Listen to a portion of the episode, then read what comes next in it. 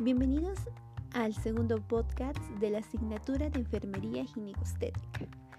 El día de hoy vamos a embarcarnos en la Ley 348, que es la ley integral para garantizar a las mujeres una vida libre de violencia, para lo cual estaremos con la intervención de la licenciada Soledad Calle Velasco, que nos va a responder unas preguntas bastante importantes y puntuales sobre esta ley.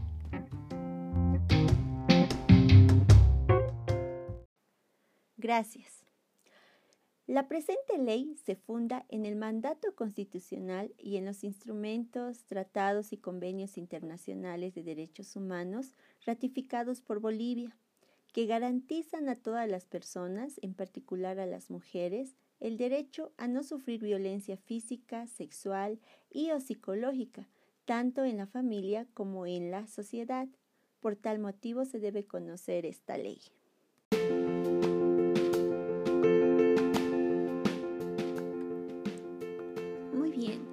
Para empezar, eh, nos gustaría saber qué es la Ley 348.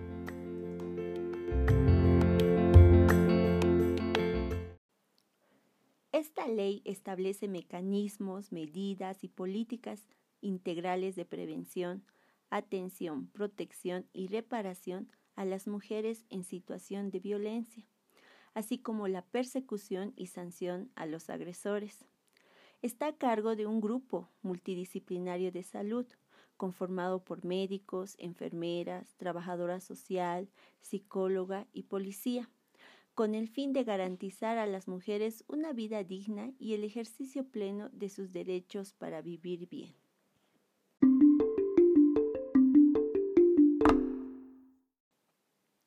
Creo que es muy importante saber qué se entiende por violencia.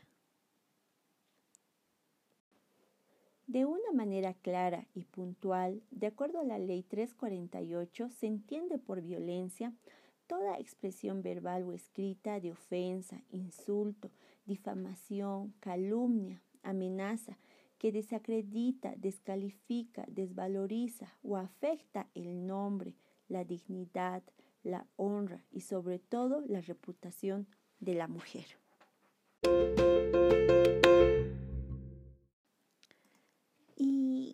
Es el objetivo de esta ley, la ley 348?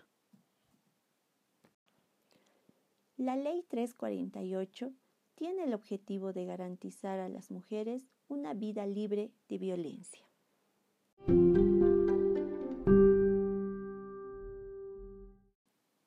Y como última pregunta, eh, ¿qué tipos de violencia reconoce la ley 348?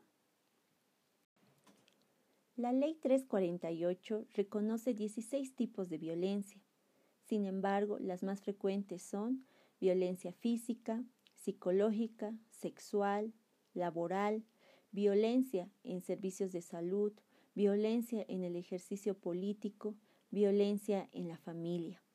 Básicamente, de todos estos que acabo de nombrar, los más importantes son violencia física, violencia psicológica, violencia sexual y violencia laboral que a nosotros como personal de salud nos interesa saber. Bueno, para concluir, es importante mencionar que esta ley establece que ninguna autoridad puede tener una actitud indiferente frente a un caso de violencia. El modelo de atención integral a víctimas de violencia establece que no podemos omitir. Nadie puede actuar por omisión. Muchas gracias.